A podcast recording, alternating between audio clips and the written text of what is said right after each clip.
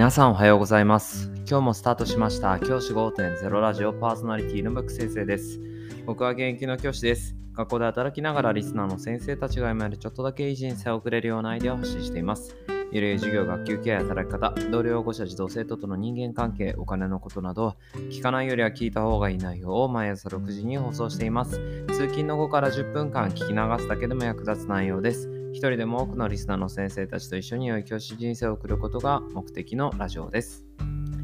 今回のテーマは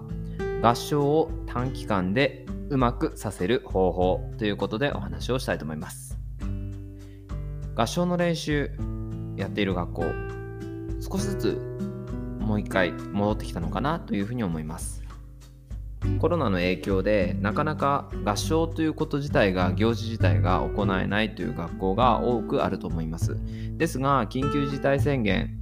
まん延防止等措置も終わってきて結構ですね合唱コンクールを行うという自治体も増えてきたということを聞きました。そんな今だからこそ合唱の練習を短期間でうまくなる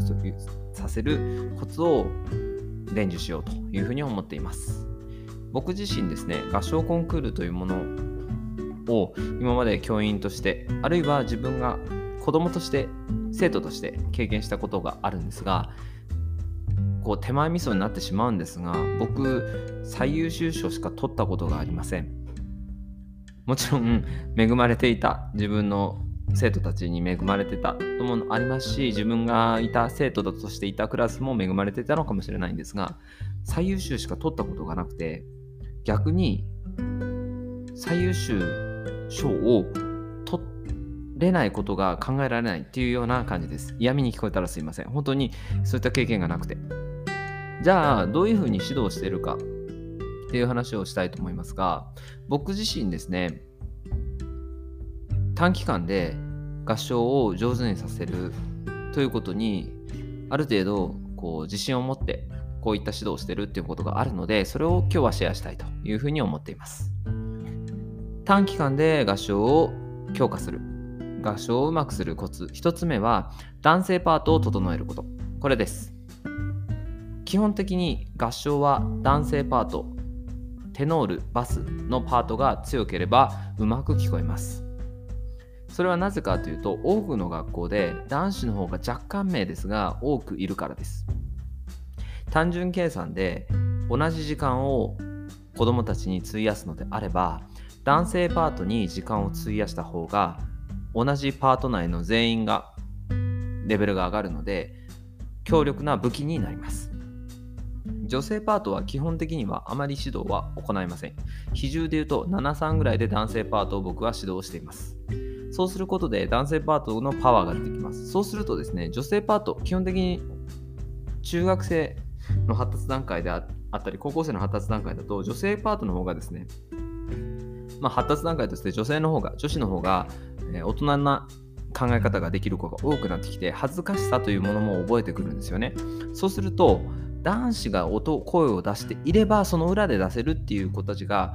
パワーアップしていくんです。ですから実は男性パートを鍛えることが合唱に短期間で上達する近道になっていくわけです。男子は多くの男子はこう褒めて褒めて褒めて褒めてやっていくとどんどん伸びていきます。あるいは時々叱咤をしてもこんなもんじゃないよなとかっていうふうに叱咤をしてもついてくるんですよね子供たちが。で男性パートが基本的に頑張れると女性パートの子たちもなんか頑張らなきゃいけない男子頑張ってるしなっていう思いになって相乗効果が生まれます。短期間で上手くなるにはまず男性パートを鍛えましょう。これが必須条件。僕はそう思っています。2つ目のポイントは最初の音を強く発音する。ということです。歌詞の中の最初の文字例えば旅立ちの日にであれば白い光の中に山並みは燃えて白い光の中に山並みは燃えて最初の音を強く発音この練習をさせましょう。それだけで合唱の締まりが出てきます。最初の音が弱いとこれ合唱として締まりがなくなる。ゆるーく聞こえてしまうんですね。ですから最初の音を強く発音するよ。ということを子どもたちには肝に明示させます。そうすることで子どもたちのレベルは格段に上がっていく。そういうふうに僕は考えています。以上の2点だけでもかなり合唱のレベルは上がります。